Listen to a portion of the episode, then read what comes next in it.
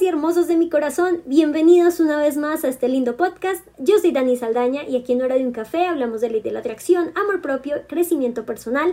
Recuerda que puedes apoyar mi canal dándole like a este video, suscribiéndote y activando las notificaciones para que te llegue un mensajito cada vez que suba un nuevo video. Si me escuchas desde otras plataformas como Spotify, Deezer o Apple Podcast, sígueme también por allí para que no te pierdas ningún nuevo episodio. Y lo más importante, recuerda compartir este podcast con quien creas que lo está necesitando. Como siempre, quiero agradecerte por todo tu amor, tus mensajes, tu apoyo, por ayudarme a elevar este mensaje de aceptación, amor propio y perseverancia. Ya estamos muy cerquita de los 70 mil. No sé si alguna vez te lo dije, pero en todos estos años he recopilado algunos videos de mis detrás de cámara en este camino en YouTube y espero poder compartirlos contigo cuando lleguemos a los 100 mil seguidores. En la cajita de descripción te voy a dejar el link de mi taller Manifiesta con tu creatividad, en donde no solamente te va a compartir la información clave que me ayudó a cambiar mi vida radicalmente, también te va a compartir diferentes actividades, un ejercicio muy bonito de visualización y lo mejor es que podemos agendar una cita uno a uno tú y yo por una hora para resolver todas las dudas que tengas. No olvides seguirme en mi Instagram como Hora de un Café. También se los voy a dejar en la cajita de descripción para estar pendiente de promociones, talleres, recursos imprimibles y de vez en cuando te comparto un poquito de mi vida por si deseas conocerme un poquitín más. Allá te espero. Bueno, para nuestro capítulo de hoy vamos a hablar de cómo poner límites en una relación de pareja y más importante de cómo ponerlos es por qué tienes que hacerlo. Si tú en este momento estás en una relación o estás casado o jamás en tu vida has tenido alguna pareja, de verdad te recomiendo que igual lo escuches porque lo que te voy a decir hoy te va a ayudar en cualquiera de estas etapas, tanto para una relación actual y mucho mejor para una relación que aún no ha iniciado. La razón por la que decidí el tema del día de hoy fue por un mensaje que me llegó de una de nuestras seguidoras. Como siempre voy a usar un nombre falso para referirme a ella y te voy a leer su mensaje. Vamos a llamarla Estefanía. Estefanía nos dice, hola Dani. Hace un par de años me enamoré de quien ahora es mi esposo. Han pasado muchas cosas buenas y malas como todo matrimonio, pero he de aclarar que él es un artista, es músico, dibuja y es fotógrafo. Antes de conocerme, él estaba más centrado en la fotografía. Era fotógrafo profesional y se dedicaba a tomarle fotos a modelos, ya sabes, 90, 60, 90. También fue músico y desde niño dibujaba. Siempre admiré su trabajo y ya sabes, lo de siempre, la verdad es que él es muy bueno en lo que hace. Nunca tuve ningún problema con que él hiciera arte, pero al pasar de los años me di cuenta que a mí nunca me dedicó nada de arte.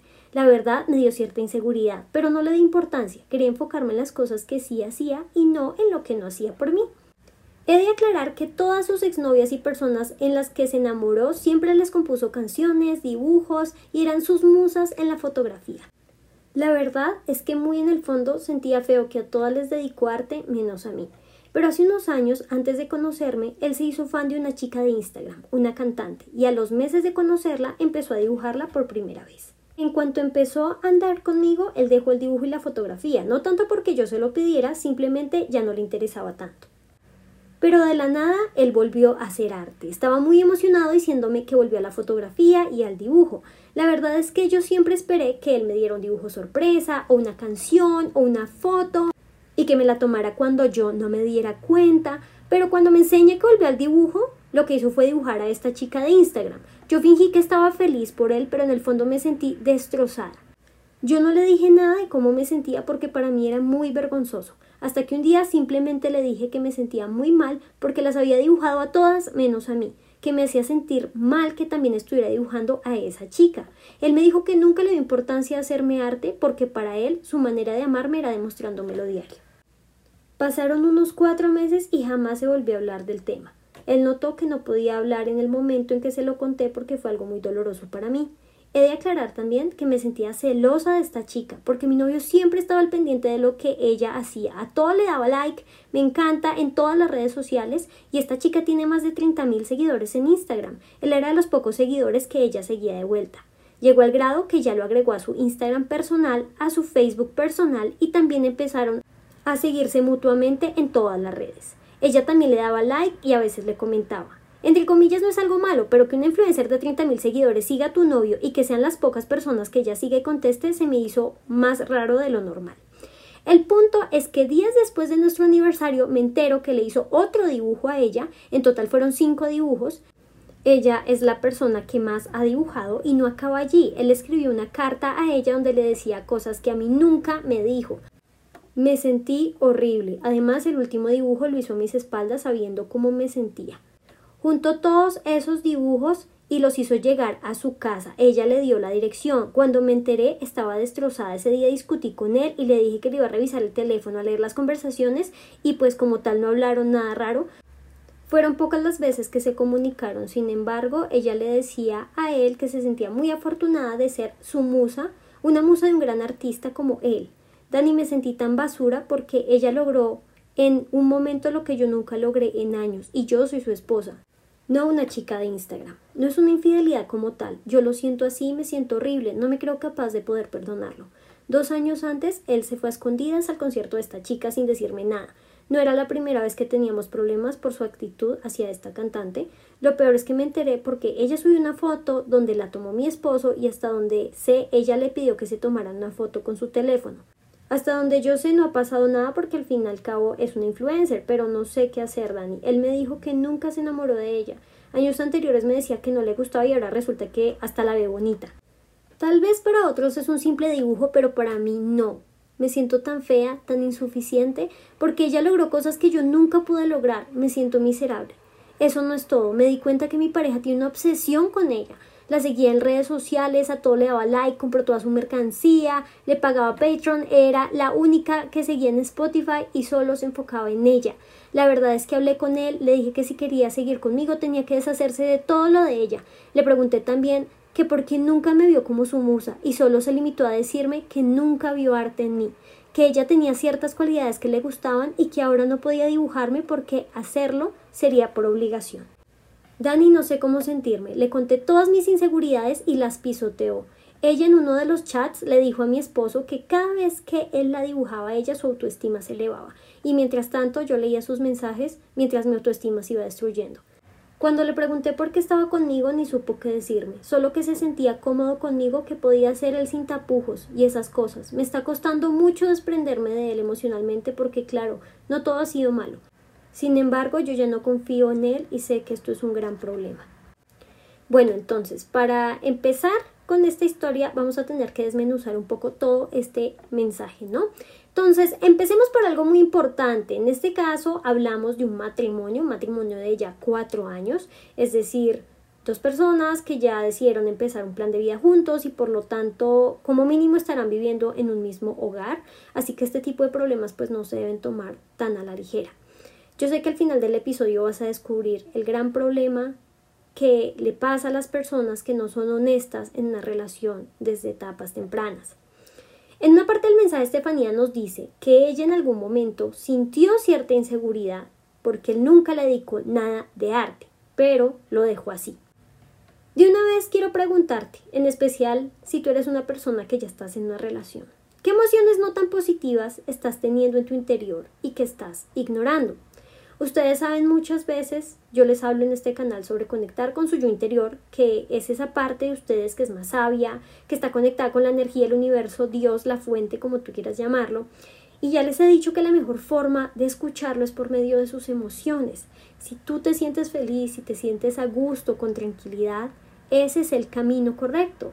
Pero si tú sientes que algo no está bien, es cuando te encuentras en desconexión y tienes que darte un momento para poder escuchar qué es lo que pasa. Esto está muy relacionado con la inteligencia emocional. Es un tema maravilloso y sé que vamos a preparar un episodio completo de este tema, así que recuerda suscribirte o seguirme para que no te lo vayas a perder. Estas emociones que podríamos llegar a clasificar como negativas aunque más bien llamemos las emociones de alarma, ya se están despertando en ti por una razón, te están tratando de decir que algo no va bien, pero como es más fácil ignorar esa sensación, ya sea porque piensas que es una tontería o está siendo una exagerada y nadie quiere tener la etiqueta de loca, tóxica, dramática encima, así que es más fácil poner el problema bajo la alfombra y seguir con nuestra vida, ¿no? Así que esto fue lo que hizo Estefanía. Ella decidió, tal como nos dice, enfocarse en lo que él sí hacía y no tanto en lo que no hacía. Parece ser que es más fácil conformarme con lo que tengo, arriesgarme a exigir más y perderlo todo, ¿o no? Ya hablaremos de esto un poco más adelante. Estefanía nos dice que después de que él decidió retomar el dibujo y la fotografía, ella esperaba que él le tomara una foto cuando no se diera cuenta, un dibujo, una canción, una expresión de amor por medio de su arte. Pero claramente se desilusionó mucho al darse cuenta que lo que él había dibujado era a la cantante de Instagram, ¿no? Yo sé que desde un primer punto de vista es muy fácil poder culpar al esposo y decir qué tipo tan poco atento, poco romántico, pobre Estefanía, pero quiero que dejemos algo claro. A veces ponemos demasiadas expectativas en lo que debería hacer o cómo debería comportarse nuestra pareja. Y hace años le subí un video con respecto a este tema si nunca han tenido novio o novia o están iniciando en esta vida sentimental, voy a ser sincera con ustedes, ninguna persona puede leer sus mentes para saber que quieren X cosa. Yo sé que sería muy dulce y romántico que le hiciera X cosa por ti. Eh, todos, y creo que en especial las chicas, podemos tener esa escena perfecta en la cabeza. Tú estás sentada leyendo un libro en el jardín y él desde la ventana te mira, sonríe y corre para encontrar su cámara para retratar a la mujer de su vida mientras ella lee tranquilamente. O mejor aún piensa en esa escena de Titanic donde Leonardo DiCaprio está dibujando a su mujer. Bellísimo. Estoy segura que si te digo que te imagines una escena romántica ya tienes todo el storyboard en tu cabeza. Y voy a culpar públicamente a todas esas películas de amor y dramas y lo que sea que deben estar escritas por puras mujeres porque saben exactamente lo que cada personaje debe decir. Y esto también pasa para muchos hombres que creen que su novia o pareja debe actuar de cierta forma en cierta situación y cuando no lo hace es cuando se empieza a crear una decepción. Creo que una de las claves para que mi relación sea tan duradera y fuerte este año, vamos a cumplir ya 12 años juntos, es porque desde el comienzo dejamos las reglas claras y llegamos a acuerdos mutuos sobre cómo va a funcionar esto. Miren, cuando una relación empieza, sí o sí deben decirse las cosas. Ten paciencia, con el tiempo todo se va a sincronizar y llegas al punto de saber qué va a hacer la otra persona o qué le molesta o qué está pensando, lo puedes hacer.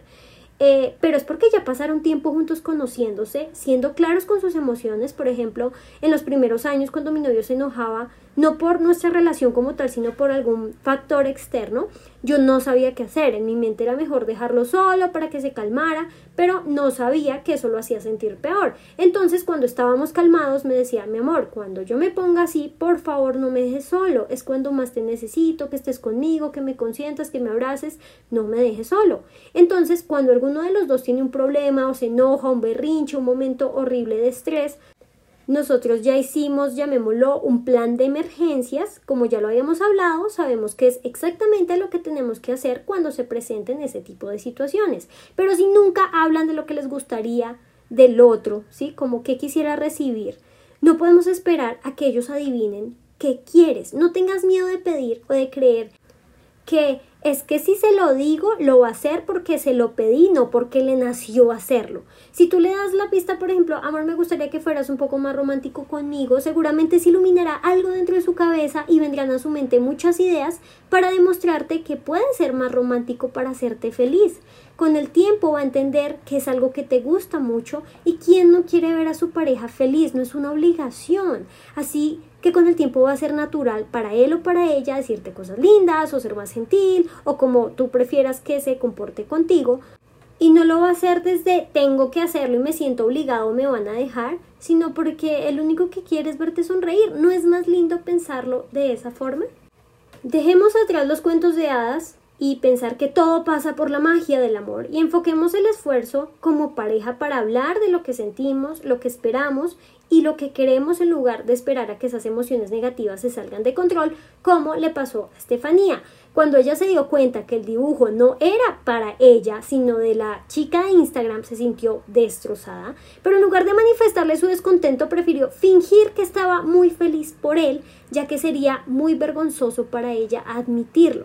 Entonces, vamos a detenernos un momento aquí y retomar lo que hablamos hace un momento. ¿Por qué nos da vergüenza aceptar que nos sentimos mal? que me siento celosa, que me siento insegura, que me siento incómoda en X situación. Porque ninguno de nosotros, ni hombres ni mujeres, queremos tener la etiqueta de novia o novio tóxico, el celoso, la posesiva, la loca. Creemos que el sentir alguna mala emoción nos hace ver ante los ojos de los demás, ya sea su familia, sus amigos o tu propia pareja, como una mala persona. Tenemos tanto miedo al que dirán, creemos que vamos a quedar como unos ridículos, unos locos que preferimos callar, sonreír y fingir que aquí no pasó nada. Además, qué miedo que cuando llegues a quejarte con tu pareja te mire feo y con cara de ¿qué le pasa? Y lo peor, ¿qué tal se moleste y te diga que ya no quiere tener nada contigo y que se va a ir con otra persona o con otro porque no quiere que alguien le ponga tanto problema por lo que hace o deja de hacer. Seguramente nadie va a querer a un fastidioso como yo, así que mejor no digo nada. Esta forma de pensar solo rectifica el enorme miedo que tienes al rechazo, el gran problema de complacencia que tienes con tal de no perder a quien tú quieres y lo poco que valoras tus sentimientos. Prefieres que otros estén felices, aunque tú te estés quebrando por dentro, todo con tal de no quedarte solo o sola. Así que yo te pregunto, ¿cómo esperas encontrar una relación feliz, amorosa, respetuosa, estable, cuando ni siquiera tú quieres validar tus emociones? Si a ti no te importa cómo te sientes, ¿por qué le tendría que importar a alguien más? No se trata de ser un controlador, posesivo, psicópata, para nada. Se trata de establecer límites en una relación para que tú puedas demostrar el respeto que tienes por ti mismo. Al establecer límites dejas de poner a tu pareja en un pedestal para ponerte a su mismo nivel y así poder llegar a acuerdos mutuos que puedan garantizar que ambos saben las reglas del juego y evitarán muchos problemas en el futuro. Lo ideal es hacer esto al inicio de una relación, no cuando ya están casados. Si por ejemplo hay una chica divina que te gusta y ella te dice que en este momento prefiere una relación abierta y sin títulos y tú estás de acuerdo porque quieres lo mismo, pues perfecto, seguramente serán muy felices. Pero si por el contrario tú querías era una relación estable, de exclusividad mutua y aún así aceptas, ¿qué crees que va a pasar? ¿Por cuánto tiempo te vas a comer tus celos al verla con alguien más solo porque hiciste lo que ella quería y no fuiste sincero con tus emociones a pesar de que ella sí fue clara desde el comienzo?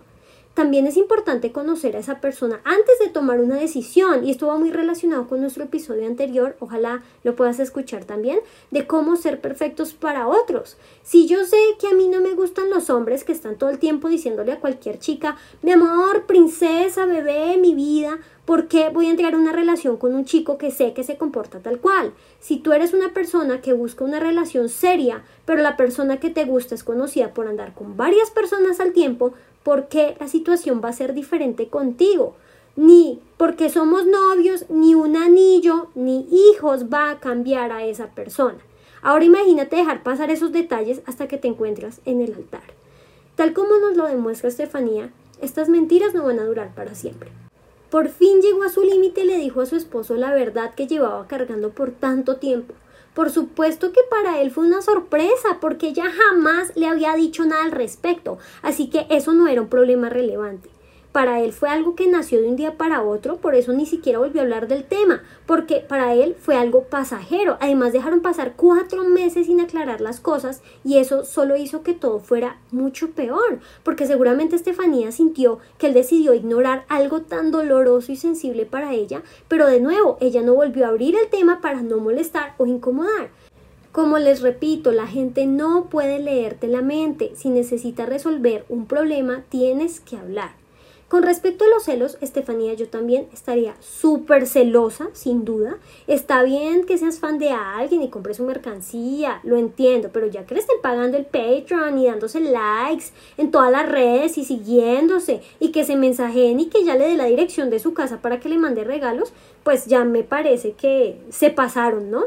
Y el tema de que le escriba una carta y que tú eres mi musa y no sé qué, se pasó. Sé que no es algo súper grave para decir que es una infidelidad, pero si estás sintiendo que hay alguien más importante en su corazón que tú, que una mujer que lo inspira, en la que piensa todo el día, eh, de la cual está pendiente todo lo que hace, la apoya como puede, incluso comprándole lo que saque, ¿cómo no te vas a sentir celosa? Así que desde ya te digo que tú no estás loca, ni estás siendo una exagerada, tienes la razón para sentirte de esa manera.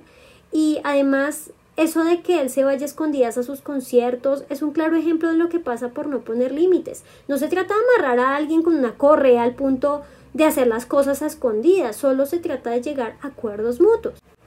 Estefanía nos dice que pues ella habló con él y le dijo que si querían seguir juntos tenía que salir de todas las cosas de la cantante, pero creo que aquí lo más importante es que ella le preguntó por qué nunca la vio como su musa y él solo se limitó a decirle que él nunca vio arte en ella y que ahora no podía dibujarla porque se sentiría obligado. Miren, voy a decir algo que puede ser muy fuerte y no quiero que te sientas mal, Estefanía. Quiero que reflexiones por un momento con lo que te voy a decir. ¿No crees que tu pareja no pudo ver arte en ti en todo este tiempo porque tú nunca fuiste real con él? Cuando uno quiere a alguien de verdad es porque conoce su luz y su sombra. Es decir, sabes que no es perfecto y realmente no esperas que lo sea porque entiendes que tú tampoco lo eres, pero aún así logran despertar el amor entre ustedes. Estefanía dice que cuando ella le preguntó a su esposo por qué se casó con ella, él solo le dijo, es que me siento cómodo y puedo ser yo sin tapujos.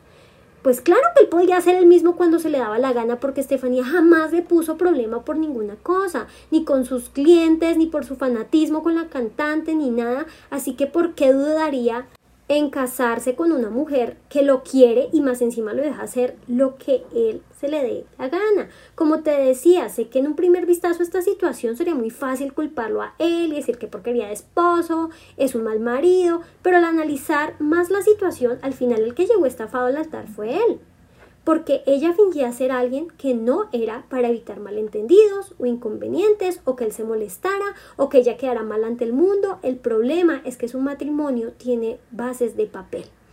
Esto no solo es doloroso para Estefanía, seguramente también lo es para él. Él creyó casarse por las razones correctas y casarse con la mujer que él creía conocer, pero ahora que afortunadamente, porque esto de verdad es algo muy positivo, Estefanía por fin tiene el valor de ponerse en primer lugar y decir, no voy a permitir estas actitudes que me lastiman. Su esposo está muy confundido, es decir, ¿de dónde salió esta mujer que me pone problema por hacer lo que yo hacía antes cuando solo éramos novios? Porque cuando éramos novios sí me dejaba y ahora pone problema toda la vida he escuchado el de una cosa es de novios y otra es de casados. Incluso miles de personas están aterradísimas por dar el siguiente paso y comprometerse con su pareja por miedo a que eso tan lindo que tienen hoy llegue a dañarse. Claro que entiendo totalmente que un factor clave podría ser la convivencia, entendido, pero eso es válido, pero en este ejemplo no tiene nada que ver con la convivencia es por no ser sincero contigo mismo ni con los demás desde el comienzo que estamos en esta situación. Retrocedamos el tiempo por un momento y pensemos qué hubiera ocurrido en la vida de Estefanía si hubiera tomado otras decisiones. Digamos que ella conoció a este hombre hace cinco años por un amigo en común, se atrayeron mutuamente, empezaron a conocerse más, ella descubrió que a él le gustaba el arte, la fotografía, lo que sea, y eh, que ella es fan de una chica en particular en Instagram. Él sigue llamando su atención y las cosas se ponen más serias y por fin deciden ser novios. Resulta que él tiene que tomar fotos de modelos y eso le produce algo de inseguridad a Estefanía. ¿Qué tal si tan pronto siente eso y sin miedo a que otra persona lo tome mal, eh, le dice, amor, creo que eres un buen fotógrafo, me gusta mucho tu trabajo, pero a veces me da un poco de inseguridad porque ya sabes, las chicas con las que trabajas son de tal y tal forma y solo quería contarte cómo me siento. Él puede reaccionar de muchas formas, puede decirte mi amor, no te preocupes, ellas son solo mis clientes, tú sabes que yo solo me contacto con ellas para eh, las fotos, para el trabajo, pero tú eres mi novia y no quiero que te sientas así. Si quieres la próxima vez me puedes ayudar con la luz y me acompañas para que estés tranquila y listo, fin. O también te puede decir, pero qué dramática, entonces no puedo trabajar porque se va a poner así de celosa, ya madure, no sea de esas niñas tóxicas.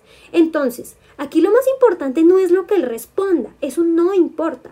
Lo que importa es que tú expreses lo que sientes. ¿Y por qué? Pues porque según lo que él responda, vas a aprender más de esa persona y podrás tomar decisiones conscientes. Si tú le hablas de una forma adecuada, que ya más adelante te va a dar unos super tips, así que escucha todo este episodio hasta el final, y te contesta bonito, escuchando, entendiendo cómo te sientes, es un claro indicio de que él o ella te quiere de verdad y está poniéndole energía a esta relación pero si por el contrario inmediatamente se molesta porque lo cuestionaste o automáticamente minimiza el problema, esto es una tontería, eso es una clara bandera roja. ¿Te imaginas seguir ignorando este comportamiento hasta el día de mañana que ya tengas un anillo y Dios no lo quiera un par de hijos con una persona que no quiere escucharte? También vale la pena que pienses cómo reaccionas tú cuando tu pareja te habla de un tema que es importante para ellos, pero no es tanto para ti, ¿qué es lo que haces? No dices nada, pero haces una cara de qué estupidez porque me reclama algo tan estúpido, o de verdad te tomas un momento para escuchar y ponerte en sus zapatos para entender cómo tus acciones pueden estar lastimando a esa otra persona que tú quieres. Por supuesto, como todo en la vida, se trata de tener un equilibrio, porque yo sé que ustedes saben que muchas personas, parejas, que usan el poder de la victimización para hacer sentirte mal, haciendo que tú te alejes de tu familia, de tus amigos, para manipularte, para plata. Por supuesto, tenemos que ser, eh, tenemos que encontrar ese equilibrio entre el corazón y la razón y para esto tenemos que encontrarnos en un punto neutro y ver ambas caras de la moneda para no apuntar automáticamente a quién es el malo y quién la víctima. Cuando nos tomamos el tiempo de hablar, incluso podemos descubrir que todo solo es un gran malentendido, pero para esto se debe desarrollar la capacidad de escuchar y la capacidad de hablar. Haciendo esto podemos llegar a conclusiones objetivas. Así que te voy a dar algunos tips para cuando tú digas voy a dar el paso y voy a hablar de este tema con mi pareja. Escucha muy bien. Cuando vayamos a establecer límites en nuestra relación, lo mejor es hacerlo en una etapa temprana. Yo sé que puede sonar un poquito intimidante porque tú no quieres que tu pareja se espante porque estás tomando las cosas muy en serio, pero desde hoy tienes el permiso de ser directo con lo que sientes porque nadie te va a decir loca, ni tóxica, ni psicópata, ni obsesiva y lo mismo para los chicos. Únicamente te estás respetando a ti y estás dejando las cosas claras. Acuérdate que es mil veces mejor expresarte ahora y no tener que enfrentarte a algo tan fuerte como un divorcio. Y yo sé que dirás, ay Dani, pero qué exagerada, ¿no? Pues pregúntale a Estefanía. Paso 2. Cuando quieras hablar del tema, busca un lugar con tu pareja donde puedan estar solos. No queremos que todo sea muy tenso, así que no es como una reunión programada con un cronograma para nada. Puede ser mientras salen a caminar o comparten un café o si salieron a almorzar. Eh, pueden hablar de este tema entre ustedes, pero eso sí, nunca frente a amigos, ni familia, ni hermanos. Y si en la casa hay más personas en la casa, no es el momento porque necesitan esa privacidad. Ustedes no buscan la opinión de nadie más. ¿Listo? 3. Para empezar la conversación, les voy a decir esto, lo pueden anotar para cuando lo necesiten como su propio diálogo. Escuchen esto. Amor, hay algo de lo que me gustaría hablarte. Mira, yo estoy muy feliz de poder empezar a salir contigo y quiero que esta relación sea muy feliz para los dos. Por eso quiero poder saber si hay algo que tú creas que deberíamos dejar en claro. Por ejemplo, si te llega a molestar eh, que mis amigos me traten de tal forma, o si te molesta que use el celular cuando esté hablando contigo, o si te molesta si comento muchas fotos de otras personas en Instagram, lo que sea, ¿no? Entonces, clave de esta frase, estás haciéndole notar a tu pareja que él es muy valioso para ti que quieres hacerlo feliz y te importan mucho sus emociones. Le estás dando ese espacio para ser escuchado o escuchada y así estás abriendo un espacio para cuando sea tu turno. Si te lanzas de una vez con exigencias, va a ser muy brusco. Recuerda que siempre se atrapan más moscas con miel. Entonces, pueden ocurrir dos escenarios. El primero es que de una te va a decir que le molesta y perfecto porque luego tú le dices, vale amor, entiendo que por ejemplo no te guste eh, mi amigo Luis, pero primero quiero asegurarte que él únicamente es un buen amigo, no siento nada por él, entiendo que te sientas inseguro a veces, pero quiero que sepas que si soy tu novia es porque la persona que me gusta eres tú. Tú sabes que él es alguien importante para mí, pero de ahora en adelante te diré cada vez que hable con él y trataré de invitarte para que lo conozcas más porque seguro sé que se pueden llevar muy bien. O la otra opción es que te diga, no amor, para nada, yo no tengo problema, yo confío muchísimo en ti, te amo. Y puede que sea verdad, pero también puede que tenga miedo a que lo etiquetes de loco, celoso, controlador, lo que sea. Así que para ayudar un poco a tu pareja vas a decir, Amor, si hay algo, aunque parezca muy tonto, muy insignificante, que te incomode, de verdad me gustaría escucharlo. No quisiera hacerte sentir mal en algún momento sin saber que te estoy hiriendo. Aquí va a decirte algo y ya sabes, jamás minimices el problema o te insistirá en que nada le molesta. Si sucede lo segundo, no te asustes, no es que pienses, ay, no puede ser, este tipo o esta chica no me hace ningún reclamo, es perfecto, perfecto, aquí la única del problema soy yo. Al contrario, tú le vas a decir, ahí viene tu turno. Ah, bueno, amor, me alegra mucho que te sientas así, pero sí me gustaría compartir algo que me incomoda. Mira, es que cuando los fines de semana me dices que no podemos vernos porque vas a salir con tus amigos a tomar algo, me siento algo triste y sola porque siento que no disfrutas tu tiempo conmigo. Por supuesto que entiendo que son tus amigos y que si no te acompaño es porque no me gusta ese ambiente, pero sí me gustaría si pudiéramos hacer otros planes uno o dos fines de semana al mes para poder estar solo los dos. ¿Qué te parece? Y así manteniendo un tono de voz tranquila y dando tiempo para hablar y escuchar, es que se va dando una conversación de acuerdos entre ambos y de a poco se va construyendo una base sólida para su relación. No te dé miedo terminar una relación en la que no te escuchan, en la que no validan tus emociones o tus sentimientos, en las que te minimizan. El hablar con el otro es lo que te permite jugar al detective y ver si esa persona es lo que de verdad quieres en tu vida. Como les mencionaba en el podcast anterior, el mantener una mentira por tanto tiempo solamente creará relaciones de papel, falsas. Solo son espejismos porque las personas con las que estás solo conocen lo que tú les hiciste ver. Y el problema es que en el caso de Estefanía, ahora que quiere expresar lo que de verdad siente, puede provocar grandes daños en su relación. En este punto, Estefanía debe reiniciar su matrimonio y ahora que tiene la valentía de alzar su voz y ser su verdadero yo, ver si este matrimonio va hacia algún lado porque si a ella no le gusta un hombre que le pone tanta atención a otra mujer y a él no le gusta una mujer que le pone tanto problema a algo que para él es tan insignificante, no existe un verdadero futuro. Si por el contrario se dan la oportunidad de conocerse sin máscaras, de pedir ayuda para salvar su relación, seguramente su matrimonio será mucho más fuerte. No se trata de hacer todo lo que nuestra pareja desee, se trata de llegar a acuerdos en los que nosotros seamos felices sin dejar atrás las emociones de la persona con la que decidimos empezar algún tipo de relación.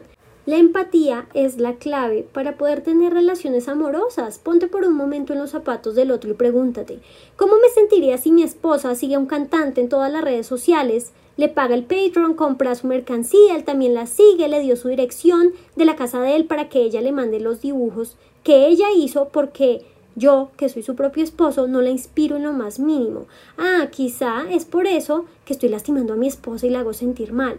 A veces puede sonar más fácil de lo que en realidad es, pero es un excelente ejercicio por si no entiendes el punto de vista de tu pareja. Hermosas y hermosos de mi corazón, espero que este episodio te gustara mucho y que pudieras aprender algo nuevo. Te dejo mi taller Manifiesta con tu creatividad, mi guía imprimible, un año lleno de magia y una lista de otros episodios del podcast para que no te pierdas ninguno. No olvides suscribirte a este lindo canal, compartir este podcast con quien creas que lo necesite. Recuerda que te quiero un montón y nos vemos en una próxima oportunidad.